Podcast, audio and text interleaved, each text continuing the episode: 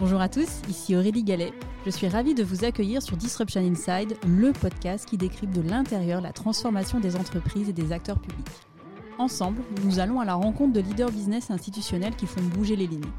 Nous allons décrypter leurs stratégies, revenir sur leurs réussites et leurs échecs et faire le plein de conseils pratiques. Mon objectif, vous aider à passer à l'action en vous inspirant des meilleurs.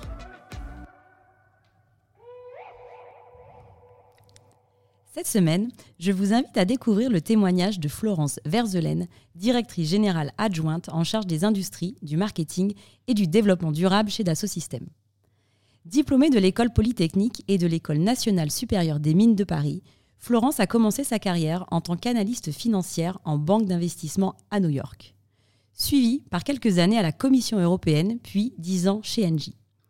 Florence est également administratrice d'Air France, du CNES et de l'Institut Montaigne. Florence a publié son premier livre au printemps 2023, La révolution multivers, le jumeau numérique au cœur du renouveau industriel européen. Dans cet épisode, je vous emmène découvrir la nouvelle révolution industrielle qui se dessine. Bonjour Florence. Bonjour Aurélie. Florence, merci beaucoup de, m'accueillir aujourd'hui. Alors, pour mes auditeurs qui me connaissent ma voix euh, habituelle, j'ai euh, pris un petit coup de froid, donc j'ai la voix un petit peu cassée, donc je vais essayer de tenir euh, jusqu'au bout de l'épisode.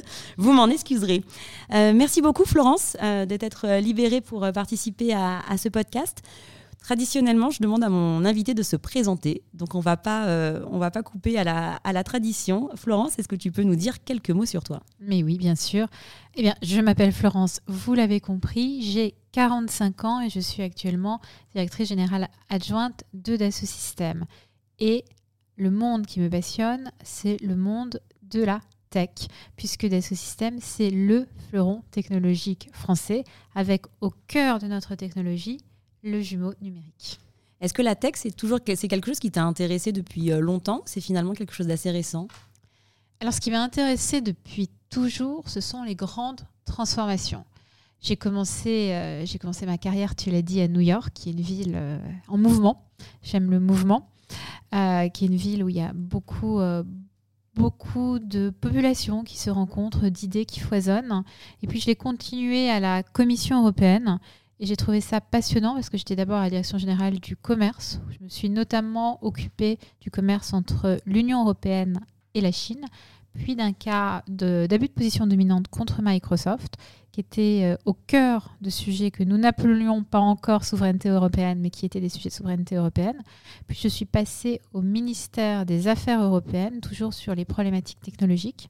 C'est à ce moment-là que euh, j'ai travaillé également sur tout ce qui était développement durable et euh, énergie, puisque c'était l'époque où on a, on a signé, on a négocié puis signé un accord euh, historique pour développer les énergies renouvelables, l'efficacité énergétique en Europe.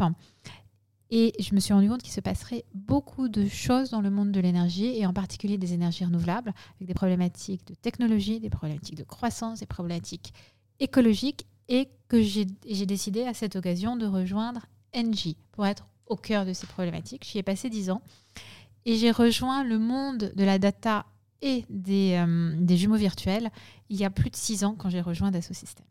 Quels ont finalement été un peu les moments charnières ou les rencontres les les plus marquantes de ta carrière? Alors, les moments charnières de ma carrière, je pense qu'il y en a une première qui et le fait de rentrer à Polytechnique. Moi, je viens d'une euh, famille où j'ai grandi en, Picardie, puis à Metz, en Lorraine, où il n'y avait, pas avait pas de polytechniciens, contrairement à la famille de mon mari, où ils ont tous euh, un nombre de diplômes assez impressionnant. Euh, et le fait de rentrer à Polytechnique et de se dire, bah, finalement, c'est possible, et c'est possible de faire tout ce que je veux dans la vie, après tout, ça a été un premier moment assez clé. Et puis un, autre moment clé, le deuxième moment clé pour moi, ça a été quand j'étais euh, à la Commission européenne en charge du cas contre Microsoft, qui était un cas d'abus de position dominante. Dans mon équipe, il y avait trois personnes. En face, Microsoft avait une armée euh, d'avocats. Et en fait, nous pensions y avait effectivement un but de position dominante. Alors ça a été l'objet d'une enquête assez longue, euh, de, discussions assez compliquées face à Microsoft. Mais le fait de pouvoir montrer et démontrer, puisqu'à l'époque, nous avons, la Commission européenne a, sorti un règlement contre Microsoft qui lui a, qui a imposé des, des remèdes à l'abus de position dominante, que ce n'était pas le nombre ni l'argent qu'avait la partie en face qui déterminait le droit et qu'il était possible, à l'époque j'avais 27 ans, à 27 ans euh, d'avoir un impact conséquent sur le, les, systèmes d'opération, les operating systems et le marché des operating systems pour le bien du citoyen européen. Ça a été un moment clivant où là aussi je me suis dit, ben, en fait, quel que soit mon âge, ben, tout est possible. Enfin, il est possible, si tant est que je travaille assez et que j'apporte un vrai impact, de réussir à faire ce que j'ai envie de faire et ce que je crois être bien. Donc ça a été mon, deuxième moment charnière. Et puis mon troisième moment charnière, ça a été de rejoindre Dassault Systèmes il y a plus de six ans. Parce que l'univers des jumeaux virtuels et de la donnée, c'est un, univers qui bouge très vite et où on peut être à l'impulsion d'un certain nombre de révolutions. Et ça, c'est assez passionnant d'être à l'impulsion de ces révolutions. Pourquoi avoir fait le choix de Polytechnique? Comment est-ce que finalement euh, Polytechnique s'est mis sur ton chemin, Florence? Moi, j'ai la grande chance hein, ou la malchance d'avoir un, grand frère qui a 15 mois de plus que moi. Il s'appelle Olivier. Olivier est brillantissime. Mais alors le problème pour tous ceux qui ont des grands frères brillantissimes comme moi, c'est que dès que vous rentrez en classe, que ce soit en sixième, en cinquième, en quatrième, en terminale, les profs vous disent mais c'est formidable, tu es la sœur d'Olivier, il est brillantissime. Et euh, j'ai voulu prouver en fait, je n'étais pas moins brillante que mon frère, quoi qu'en pense euh, la Terre entière. Je me suis beaucoup poussée à faire aussi bien que mon frère. Donc, quand il a fait une classe préparatoire, j'ai décidé que je ferais une classe préparatoire. Et quand il a choisi Ulm, moi j'ai décidé qu'il était temps que je me différencie et que j'arrête de suivre Olivier partout. Euh, et j'ai fait Polytechnique. Après Polytechnique, ça a cet intérêt extraordinaire que c'est une, école qui ne ferme pas, c'est une école qui ouvre. C'est-à-dire que Polytechnique te permet d'apprendre à la fois de la physique quantique, de l'économie. J'ai fait des cours d'histoire de l'art, j'ai fait des cours, euh, j'ai fait des cours de mécanique des solides. En fait, tu accès à des professeurs extraordinaires, passionnés, mais qui te font découvrir tout un tas de champs et qui te permettent donc de choisir parmi tout ce que tu découvres le champ qui te semble le plus, euh, le plus intéressant. Quels ont été les, grands enseignements que tu as tirés justement de ces études à Polytechnique qui te sont utiles euh, dans ta vie euh, professionnelle? Alors je pense que Polytechnique et peut-être les classes préparatoires m'ont surtout appris à travailler beaucoup pour les classes préparatoires, euh, mais m'ont aussi appris une méthode scientifique quand je regarde un problème, j'essaye d'en voir les différents aspects, de prendre euh, une vue globale avant de prendre une décision et ne pas être euh, happé par des détails. Donc je pense que c'est plus une façon de réfléchir qu'une façon scientifique que des enseignements parce que, à vrai dire, la chose qui m'aurait été le plus utile, ça aurait été d'apprendre l'anglais. Mais comme c'était ma deuxième langue, je suis arrivée à New York en parlant très très mal anglais. Et du coup, tu as appris sur place? Ben, j'ai pas eu le choix parce que euh, si je voulais euh, commander au restaurant, il fallait que je parle la langue. Je n'ai absolument rien compris à la première réunion d'équipe où j'ai participé. Donc je me suis dit que là, il y avait urgence à ce que j'apprenne très vite l'anglais. Donc je n'ai pas eu le choix. Mais partir à l'international, c'est la meilleure façon de maîtriser une langue. Alors tu le disais euh, tout à l'heure, tu as rejoint Dassault Systèmes il y a six ans. Est-ce que tu peux juste nous partager euh, quelques chiffres clés euh, de Dassault Systèmes et puis les grandes activités aussi euh, de, Dassault Systèmes? Tout à fait. Alors, Dassault Systèmes, aujourd'hui, c'est 23 000 collaborateurs dans plus de 60 pays. Et c'est parmi ces 23 000 collaborateurs dans, dans plus, de, de, plus de 60 pays, des gens qui, dont, qui sont persuadés que le monde virtuel peut améliorer et étendre le monde réel. Qu'est-ce que ça veut dire? Ça veut dire qu'on peut utiliser les mondes virtuels pour créer un produit, le jumeau virtuel d'un produit, pour améliorer les processus d'une entreprise, pour créer le jumeau virtuel d'une usine, les améliorer, les tester différemment dans le monde virtuel et ne n'utiliser que la meilleure solution dans le monde réel. Et pour ça, on a, nous sommes amenés avec nos 23 000 collaborateurs, à développer des solutions d'innovation, de design, d'ingénierie, de, modélisation, de manufacturing, d'opération des assets, qui sont des solutions software, mais qui permettent à nos clients, qui couvrent 12 industries, de créer de nouveaux produits, de nouveaux services de façon, nous l'espérons, de plus en plus durable. Et je parlais de 12 industries parce que nous, Dassault Systèmes, nous avons 43 ans, nous sommes très jeunes. Euh, Dixit, la femme de 45 ans. Euh, nous, avons 43 ans, mais nous sommes à l'origine un spin-off de Dassault Aviation. Il y a 43 ans, l'équipe d'une dizaine de fondateurs a eu cette vision avec, à l'époque, Serge Dassault, que ce qu'ils avaient développé pour Dassault Aviation, c'est-à-dire faire en 3D le jumeau virtuel, le jumeau numérique de certaines pièces pour mieux les designer, pouvait être utile à plus que Dassault Aviation. Euh, nous avons, ils ont donc spin-offé Dassault Aviation, Dassault Système de Dassault Aviation, et bien, bien leur en a pris, puisqu'aujourd'hui nous sommes au CAC 40 et que nous avons une capitalisation boursière bien supérieure à celle de Dassault Aviation, mais bien leur a pris aussi pour toutes les industries que nous traitons aujourd'hui, parce que de parties, de morceaux d'avion. Nous sommes passés avec Boeing et avec le 777 au jumeau virtuel complet de l'avion, puisque le 777 a été le premier avion à être designé et testé dans le monde virtuel sans avoir de prototype physique.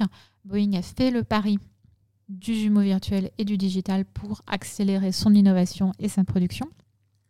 Et puis du jumeau virtuel de l'avion, nous sommes passés au jumeau virtuel de l'usine. Et ça, c'était quelques années plus tard avec Toyota.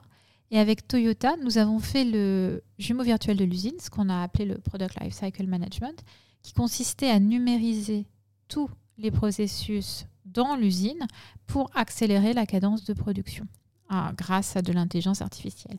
Et à cette époque, qui était la fin du siècle dernier, ça a permis à Toyota de prendre beaucoup d'avance en termes d'innovation et de production par rapport à ses concurrents.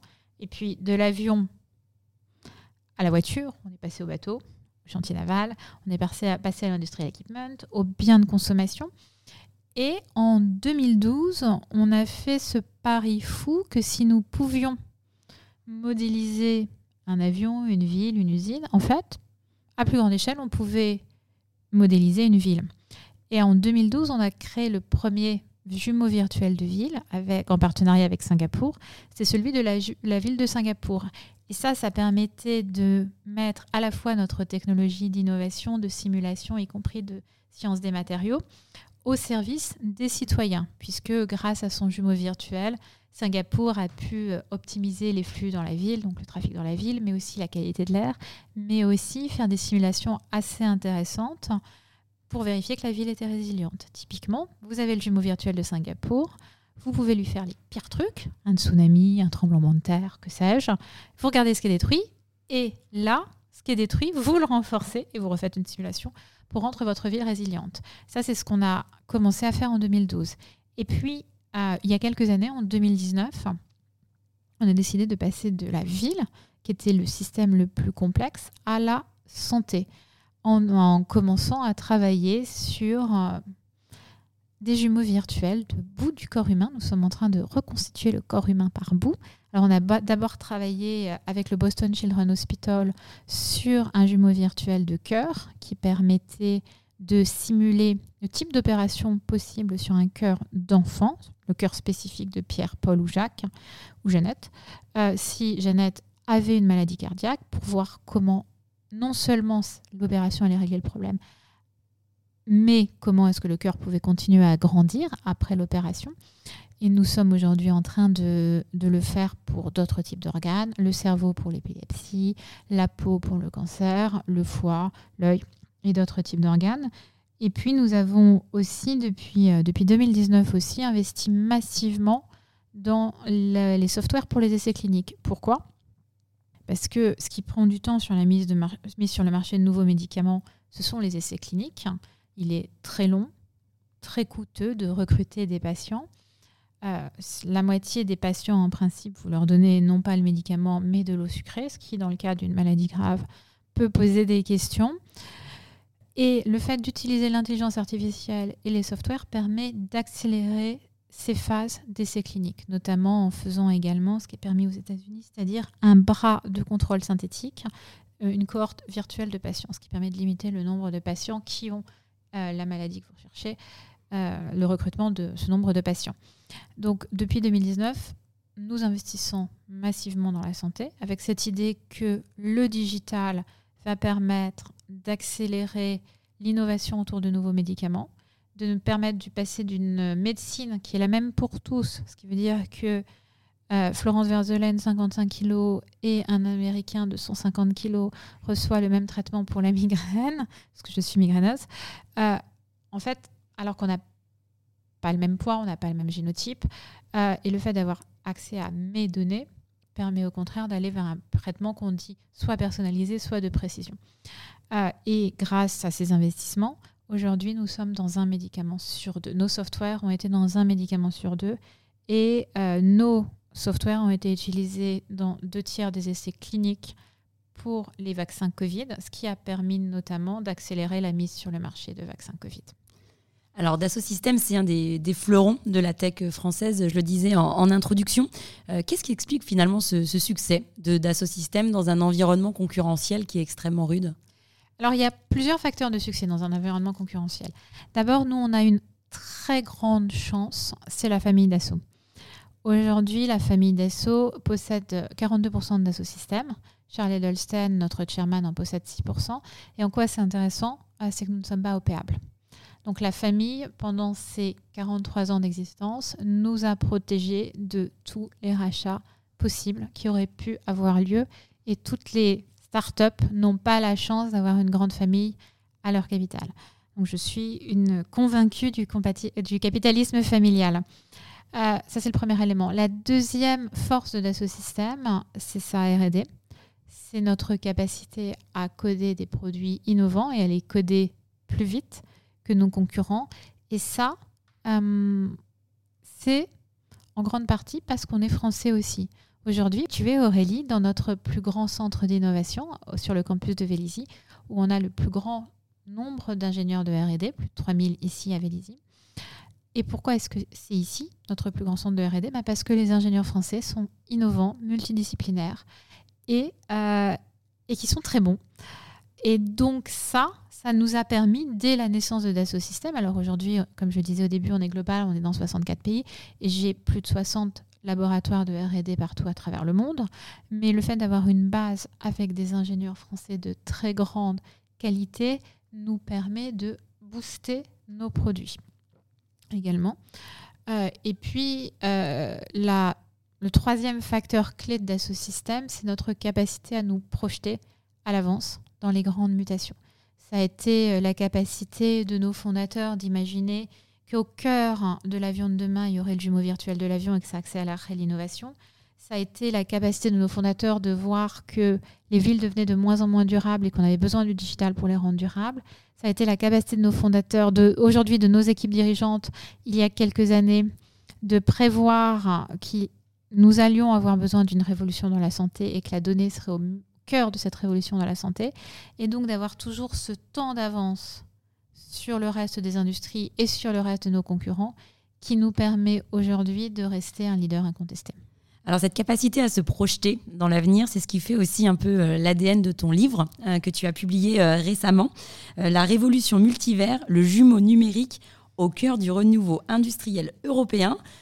Déjà Florence, qu'est-ce qui t'a donné envie de te lancer dans ce travail d'écriture? Alors plusieurs choses. Euh, plusieurs choses. Je pourrais commencer par dire qu'en cinquième, mon professeur de français pensait que j'aurais le prix Goncourt. Je ne l'ai pas eu. Euh... Tu as dit il faut, il faut remédier à, ça en partie. Il faut remédier à ça en partie. Alors non, c'est pas ce que je me suis dit, mais je me suis, je m'étais toujours resté dans un coin de la tête l'idée qu'un jour j'écrirais un livre. Euh, pourquoi je l'ai écrit Pour deux, deux autres raisons, en plus de mon professeur de français qui s'il m'écoute, je le salue et je le remercie de la confiance qu'il a mis en moi parce que quand ma mère m'a rapporté ça, elle m'a dit il est fou. Euh, donc au moins mon prof de français croyait en moi. Euh, non, les deux vraies raisons, c'est que je pense qu'aujourd'hui, les gens ne se rendent pas nécessairement compte de tout ce que peuvent apporter l'intelligence artificielle et les jumeaux virtuels. Et je pense que nous avons besoin d'évangéliser les industries, les personnes sur l'impact que cela peut avoir pour rendre notre monde plus durable, les produits et les services que nous, créons et consommons plus durables, parce que il est important que toutes les industries utilisent jumeaux virtuels et intelligence artificielle si elles veulent rester dans une course compétitive. Et c'est notamment important, non pas tant pour les grands groupes qui prennent le sujet que pour les plus petites, les ETI, qui anticipe moins ces mutations. Donc ça, c'était la première chose. Et la deuxième raison pour laquelle je voulais décrire, c'était un message d'optimisme. Parce qu'en France et en Europe, parfois les gens sont négatifs, parfois les gens pensent que nous avons perdu la bataille de la technologie, que nous avons perdu la bataille des données. Et en fait, je ne pense pas. Je pense qu'au contraire, nous sommes aujourd'hui à un moment clé où les solutions d'intelligence artificielle, les solutions plateformes de demain sont en train d'être conçus, que notamment en prenant des positionnements forts sur le développement durable, l'Europe est en train de créer un écosystème et que l'Europe a toute sa place dans le monde de demain et que l'Europe a toute sa place à prendre dans la technologie également et que ces combats ne sont pas perdus. Il ne tient qu'à nous de faire de notre continent une grande puissance mondiale. Alors, dans, ton livre, donc le, le titre, c'est La révolution multivers. Qu'est-ce que ça veut dire multivers? Et euh, multivers, métaverse Quelle différence? Alors, un peu de pédagogie. Merci beaucoup. Euh, alors, multivers, pourquoi pas métavers? Bah, Le métavers, en fait, c'est vivre dans le monde virtuel. C'est être dans le monde virtuel, acheter dans le monde virtuel, hum, assister à un concert dans le monde virtuel, mais finalement y rester coincé. Euh, et rester dans son canapé en parallèle. Or, je pense qu'au contraire, le monde réel, peut être amélioré grâce au monde virtuel. Et que tout l'intérêt du monde virtuel, ce n'est pas d'y vivre, c'est de créer une, boucle de retour, une, boucle d'échange avec le monde réel. Quand, je dis ça, ça veut dire quoi? Ça veut dire qu'en fait, dans le monde virtuel, évidemment, il est beaucoup plus facile de créer une voiture, un avion, un produit quel qu'il soit, un micro, puisque je suis en train de parler dans un micro. Et on peut essayer 200 innovations, 300 designs, changer 50 fois les matériaux, la couleur. Et puis décider ce qu'on veut faire et le faire dans le monde réel. Mais dans le faire dans le monde réel en ayant pris conscience des impacts de ces choix qu'on peut calculer très facilement grâce à de l'intelligence artificielle dans le monde virtuel. Typiquement, grâce, euh, grâce à ce qu'on appelle l'éco-design, dans, monde, dans le monde virtuel, vous pouvez faire le design d'une montre, regarder quel va être son coût en matériaux, son coût en CO2, et puis optimiser par intelligence artificielle pour réduire le coût en matériaux, en CO2 ou en, eau dans les process de, fabrication, pour avoir un coût qui soit aussi peu euh, coûteux pour la planète que possible. Après, vous choisissez ou non la meilleure solution parce que le design ne vous plaît pas, mais vous avez cette vision ex de ce qui va être possible de faire. Vous avez une image éclairée de ce que vous pouvez faire. Et ce qui est vrai pour un objet comme une montre, c'est aussi vrai pour une ville. C'est ce que je vous disais sur Singapour. Avec le jumeau virtuel de la ville de Singapour, vous améliorez la vie de Singapour. Vous faites toutes les simulations de flux possibles pour améliorer le trafic dans Singapour, ce qui serait très bien par exemple pour la ville de Paris. Euh, mais vous pouvez aussi améliorer la qualité de l'air en changeant des implantations de sites industriels et voir qu'est-ce que ça va donner en termes de qualité de l'air. Ou comme je vous le disais, vous pouvez voir ce qui se passe dans le cadre d'un événement exceptionnel comme un tsunami. Qu'est-ce qui va se passer? Quel plan d'évacuation du coup vous pouvez mettre en place pour que ce soit le plus efficace possible Et vous en tentez plusieurs et vous voyez ce qui marche le mieux. Et puis vous regardez euh, quels bâtiments sont particulièrement atteints et du coup qu'est-ce que vous pouvez faire dès aujourd'hui pour les rendre plus résilients. Et euh, concrètement, si on prend l'exemple de, de Singapour, ça prend combien de temps finalement pour modéliser une ville? Alors, c'est très chouette ta question parce qu'on me l'a posée il y a trois jours. Il y a trois jours, j'étais à Davos au World Economic Forum et c'était un acteur québécois qui me posait cette question-là. Et en fait, tout dépend du degré de précision que tu veux et donc de ce que tu, de ce que tu veux réussir à faire. Soit tu veux améliorer ce que je nous souhaite à tous, nous qui vivons à Paris, le trafic dans ta ville. Ben dans ce cas-là, tu n'as pas besoin de connaître en détail les matériaux qui sont utilisés pour chacun des bâtiments. Tu as juste besoin de savoir que les bâtiments sont à tels endroits, qu'il y a tel, un certain nombre d'habitants à cet endroit, que d'autres travaillent à tels endroits, etc. Et tu modélises les voitures et la circulation. Et ça, ça peut être très très très rapide. On avait fait un truc très amusant pour euh, la COP27, où à la COP27, on avait fait avec Suez une modélisation de la ville de Paris, où on regardait l'impact de la fermeture du périph' sur le reste du trafic dans Paris, et tu voyais quelles rues étaient bloquées, etc. Et ça, c'est un truc qui se fait en, pour quelques jours.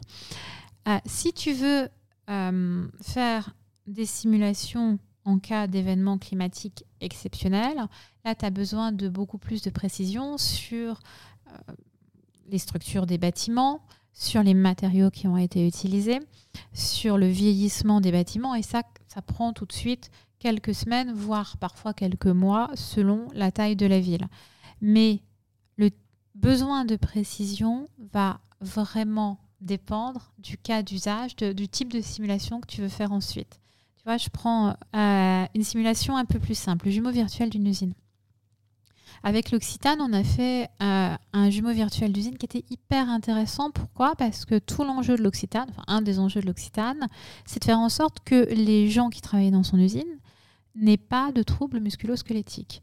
Et donc, il suffit d'avoir le positionnement des machines au bon endroit. Tu mets des mannequins, virtuels, des personnes virtuelles de différentes tailles, et tu vois avec euh, les gestes qui sont faits dans l'usine s'il y a un risque ou pas de risque. Donc ça, tu peux le faire avec un jumeau virtuel qui est fait en une heure, deux heures dans une usine. Si après tu veux optimiser tous les processus dans l'usine, tu as besoin d'intégrer la programmation de tous les robots de l'usine et ça, ça prend tout de suite plusieurs jours.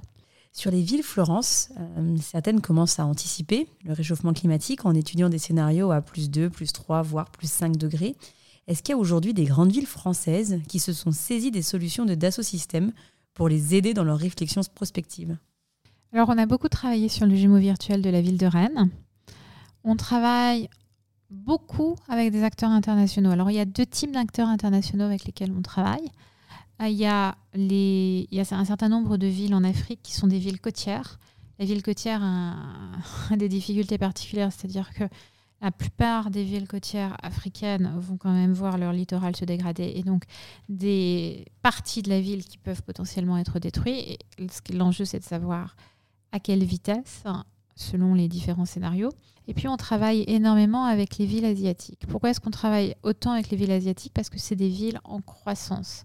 Aujourd'hui, l'enjeu d'une ville comme, euh, euh, comme Chengdu, mais euh, comme Guangzhou aussi, ou comme Hong Kong, c'est que la ville continue à croître. Et l'enjeu du maire, des maires de ces différentes villes, c'est de se dire, bah, si ma ville continue à croître, j'aimerais que, que, les nouveaux bâtiments que je vais créer soient des bâtiments durables dans le cas de crise climatique.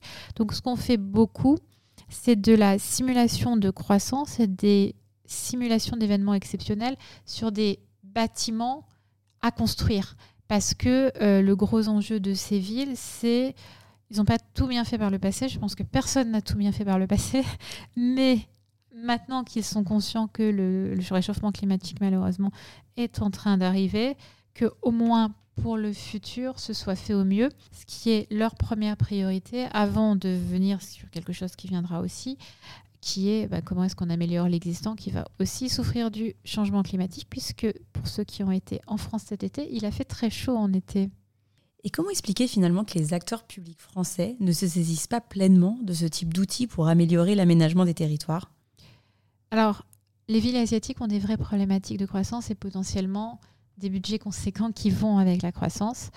D'un point de vue euh, France, je pense que les problématiques de croissance sont plus limitées, puisque notre, notre pays n'est pas en expansion forte de sa population urbaine en ce moment.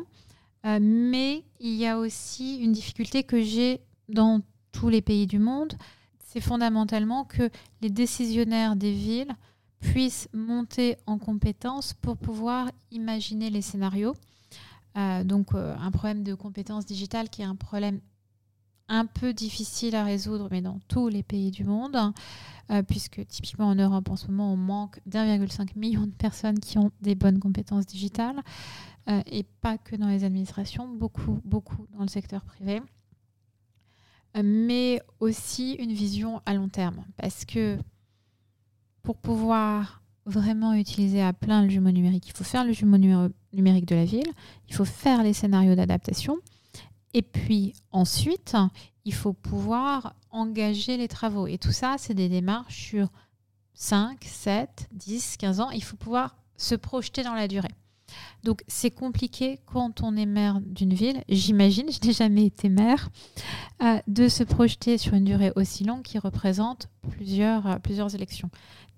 Cela dit, dans des cadres plus limités, typiquement les Jeux olympiques, aujourd'hui les Jeux olympiques, on prévoit des villages olympiques, et dans le cadre du village olympique, euh, la Solidéo, qui s'occupe de tous ces différents travaux, a prévu le problème du réchauffement climatique. Et ce qu'elle nous a demandé de faire, c'est le jumeau numérique du village olympique, notamment pour euh, vérifier comment les températures pourraient être régulées en cas de forte chaleur. Donc à moindre échelle, sur un village olympique, ça peut se faire problème, c'est de se projeter dans la durée pour, euh, pour, une administration, je pense. Alors, si on se tourne plus vers les acteurs privés, euh, en quoi le jumeau numérique, euh, ça représente une révolution?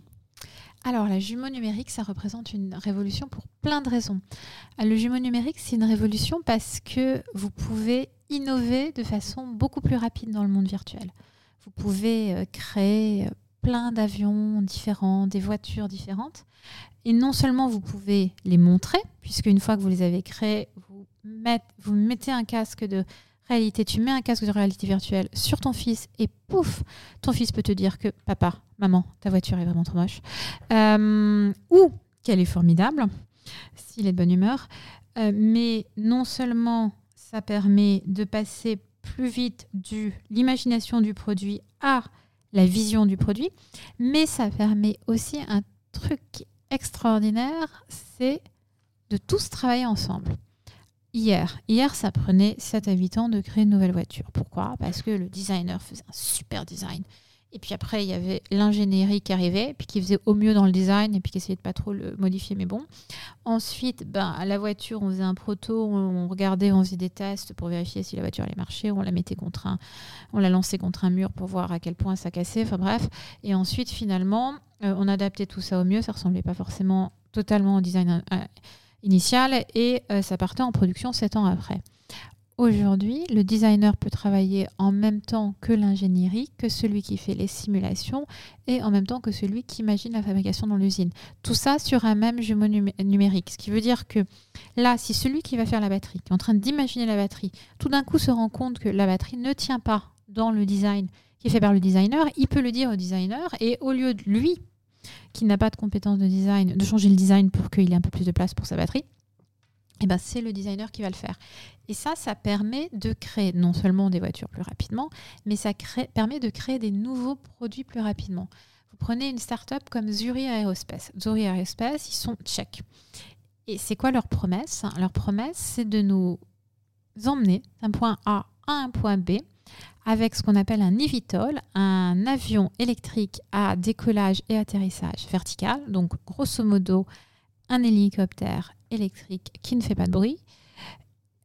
Et comment est-ce qu'ils sont, ils ont été capables de le faire ça dans un, dans un temps record, puisqu'on parle de 2 à 3 ans, et non pas d'une dizaine d'années, comme cela aurait été le cas il y a quelques années? Ben, Ils ont fait ça grâce à un jumeau virtuel Divitol dans le cloud, en ayant à la fois les collaborateurs de Zori Aerospace, mais aussi des chercheurs de différentes universités qui ont travaillé tous ensemble sur le même prototype dans le monde virtuel en étant dans des lieux différents pour créer ce prototype qui va rentrer en production. Donc ça permet d'accélérer et de travailler en communauté, de travailler en ce qu'on appelle entreprise étendue.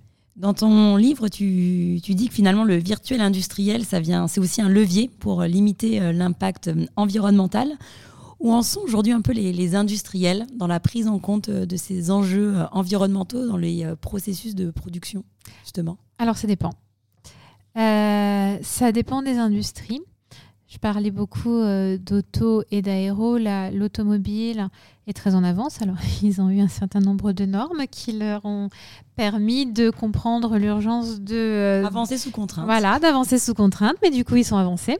Ils ont avancé. L'aéro est en train d'avancer très rapidement, notamment avec tous les projets euh, d'avions électriques, mais aussi d'avions à hydrogène, puisque Typiquement, Airbus travaille sur notre plateforme avec un jumeau virtuel sur un avion à hydrogène, le 0i.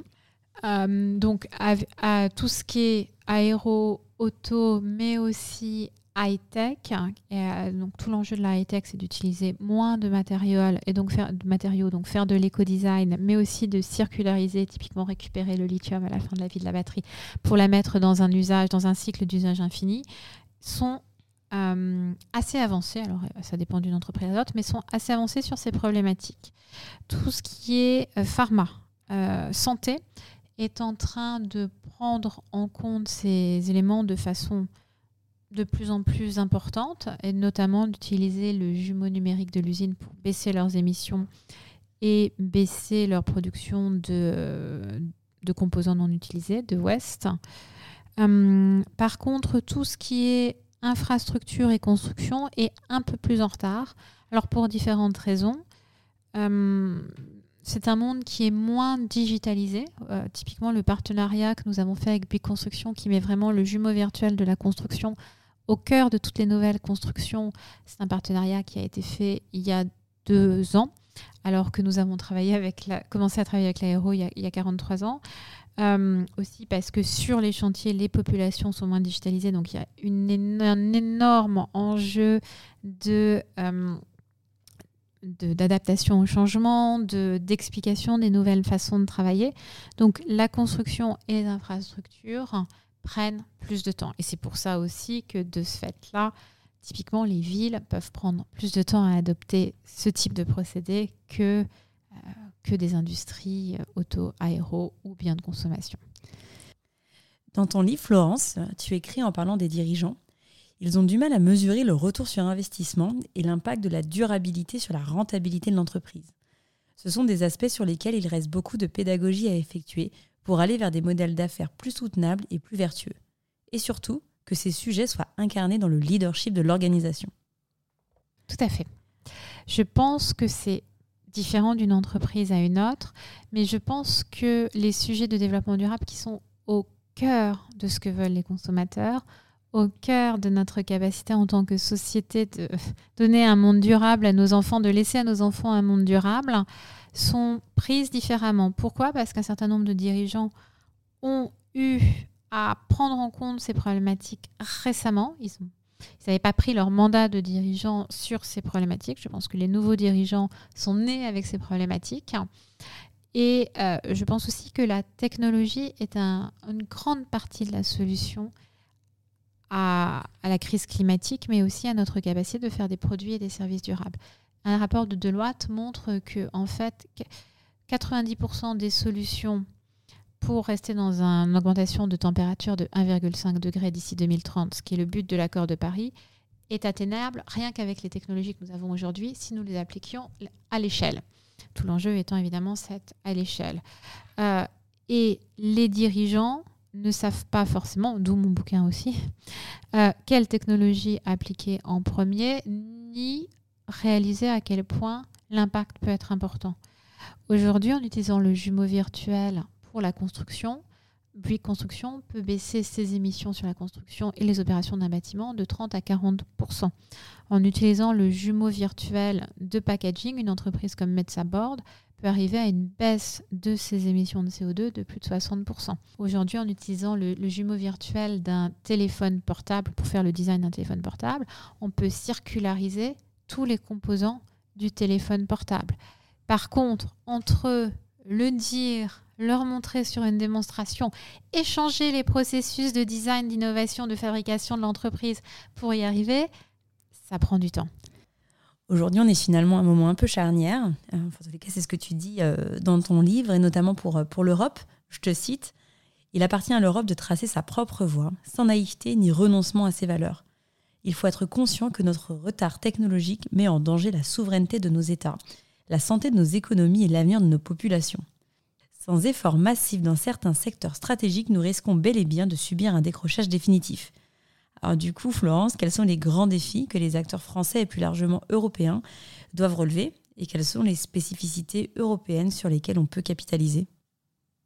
Énorme défi digital. Notre capacité à intégrer l'innovation et le digital dans tous nos processus d'entreprise va être clé pour créer les produits et les services de demain. Ensuite, il y a euh, deux, deux, autres secteurs où c'est particulièrement clé. Le spatial. Pourquoi le spatial? Alors, l'Europe est une grande puissance spatiale. Le spatial deviendra encore plus important demain parce que le futur de l'Internet sera satellitaire. Euh, demain, euh, Internet sera et les communications euh, seront faites par des satellites low orbit et notre capacité d'avoir nos propres constellations pour ne pas dépendre d'une puissance étrangère sur notre accès à l'Internet, nos accès à la communication va être clé. Et ensuite, au cœur de toutes les technologies et de beaucoup de produits, en tout cas de tous les processus de fabrication des produits, il y a les semi-conducteurs.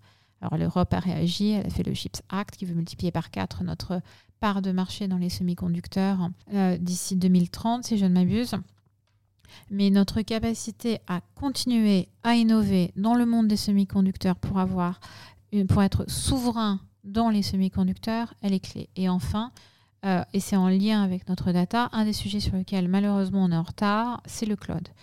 Euh, le cloud, c'est la capacité de stocker, d'avoir accès à nos, données dans, le cloud, dans le, dans le nuage, qui sont sur des data centers. Or, aujourd'hui, plus de 85% des données européennes sont sur des clouds non européens.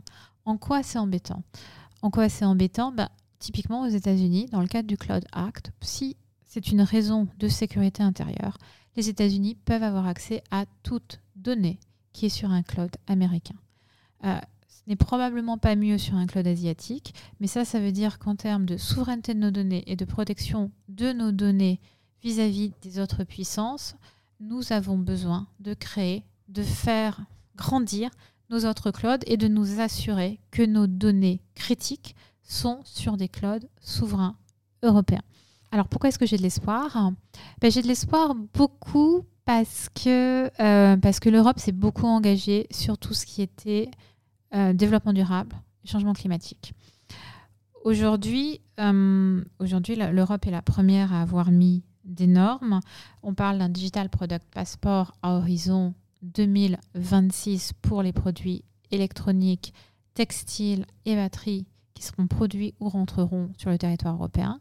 C'est-à-dire que chaque produit électronique, textile, batterie qui rentrera aura un passeport électronique qui dira son bilan en matériaux en CO2. Euh, on aura l'obligation d'avoir des bâtiments net zéro de mémoire en 2030. On aura beaucoup d'obligations qui vont venir sur la production ou la vente de produits et services européens pour qu'ils soient éco-conçus.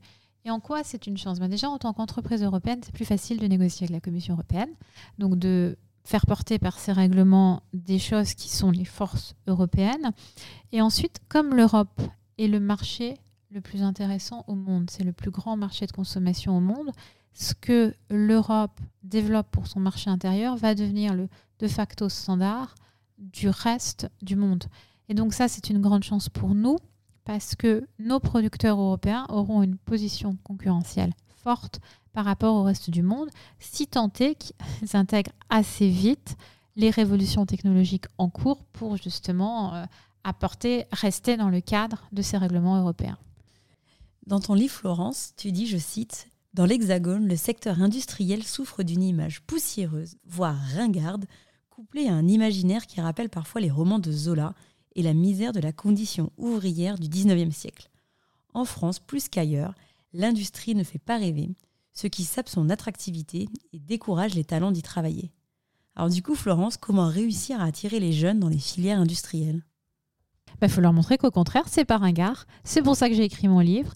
C'est pour ça que je pense qu'il faut que les industriels ouvrent de plus en plus leurs usines pour qu'ils voient qu'aujourd'hui les usines, c'est du software et du hard et des usines que en fait travailler en usine, c'est travailler avec des super pouvoirs parce que vous pouvez impacter des tas de choses et vous produisez quelque chose au bout et qu'en fait c'est hyper sexy et hyper amusant.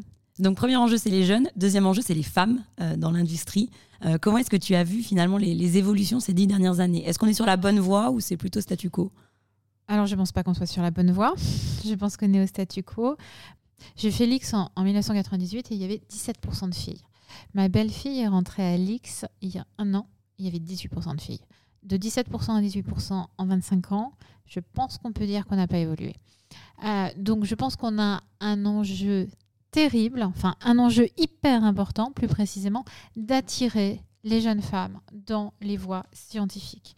Je pense qu'aujourd'hui, une jeune fille ne se projette pas nécessairement dans des carrières scientifiques parce qu'elle n'a pas vu assez de femmes, que ce soit à la télé, que ce soit à la radio, qui leur prouvaient que c'était possible et puis surtout que c'était fun.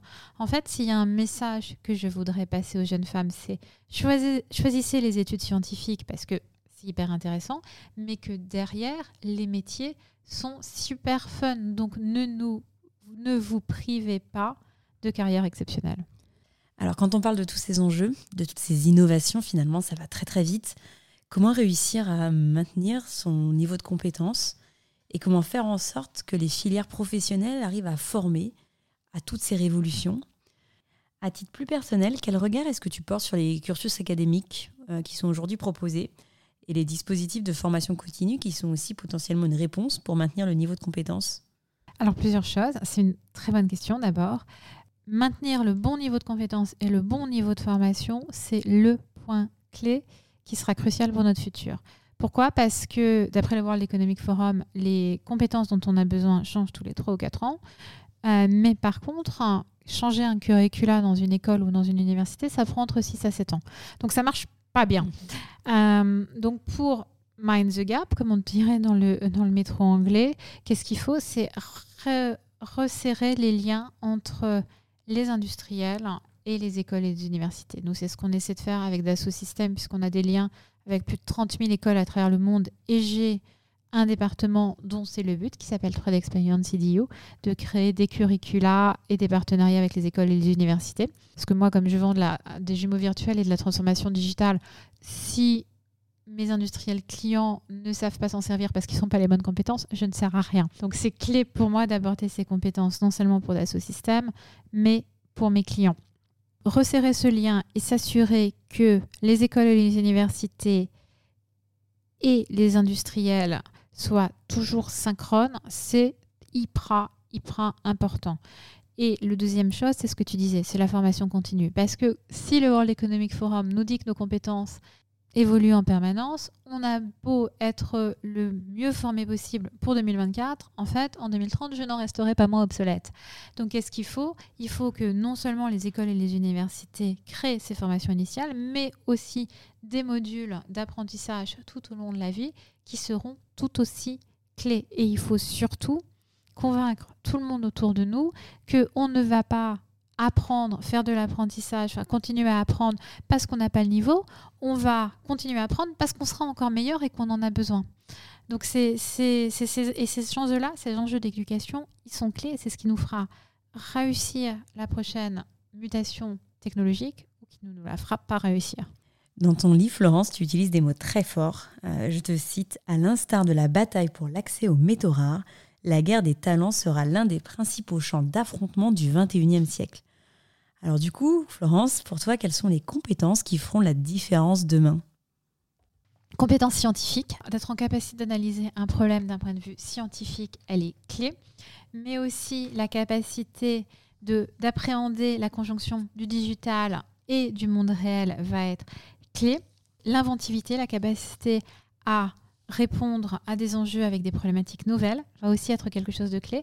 Mais je pense que ce qui est le plus clé, parmi euh, toutes les compétences euh, précédentes, c'est la capacité de travailler en équipe. Parce qu'en fait, le vrai pouvoir, le vrai super pouvoir, c'est de constituer des équipes diverses avec des profils très différents et qui, du coup, vont pouvoir avoir des idées vraiment originales. Avant de passer à la boîte à questions, Florence, euh, quand tu regardes un peu ton parcours, quand tu regardes dans le rétroviseur, quelles sont les réalisations dont tu es la plus fière? Alors, j'ai envie de te dire, j'espère que ma réalisation la plus fière, elle est à venir. Euh, mais je suis particulièrement fière du cas antitrust contre Microsoft euh, que j'ai fait en 2007, si je ne m'abuse. Je suis particulièrement fière d'avoir aidé à transitionner la stratégie d'Assosystème vers le développement durable, puisque nous nous sommes engagés il y a deux ans de cela à ce que deux tiers de nos revenus viennent de nos solutions durables, donc qui aident nos 350 000 clients à être plus économes en CO2 et en matériaux. Et je suis hyper fière de tous les gens avec qui j'ai travaillé, que j'ai recrutés, qui sont des gens formidables. Merci beaucoup Florence. Je te propose à présent de passer à la boîte à questions. Alors Florence, tu ne connais peut-être pas le concept de la boîte à questions. Tu as devant toi deux paquets de cartes et je te laisse piocher deux cartes dans chaque paquet et me les remettre. Quatre questions. Allez, quatre questions pour toi Florence. Euh, quels sont les facteurs clés de succès d'une transformation? Première question business. Les hommes et les femmes. Le facteur clé de succès d'une transformation, c'est d'embarquer les hommes et les femmes pour qu'ils soient convaincus que cette transformation est nécessaire, qu'ils aient envie d'y contribuer et qu'ils soient contents de le faire. Deuxième question, en tant que leader, comment gères-tu l'incertitude et les moments de turbulence? Alors, en tant que leader, il y a deux choses. Euh, il y a une chose personnelle et une chose d'équipe. En tant que leader vis-à-vis de mon équipe, je communique beaucoup et j'essaye de libérer la parole pour que les gens se sentent libres de venir me voir quand ils se sentent dans l'incertitude également et que je puisse les rassurer, ou en tout cas brainstormer avec eux pour trouver les meilleures solutions possibles. Et moi, comment je gère les problématiques où je ne suis pas hyper claire sur où nous allons aller? Ben, Je fais beaucoup de sport, comme des stress. Très bien, bah écoute, du coup, ça fait le, le lien avec euh, la question plus personnelle que je voulais te poser. As-tu des rituels, du coup, Florence, pour rester en forme et tenir à ce niveau de responsabilité dans la durée? Alors oui, j'ai un rituel, je cours tous les matins.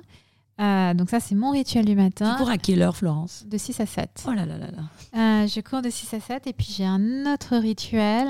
C'est mon club du sport du samedi et du dimanche.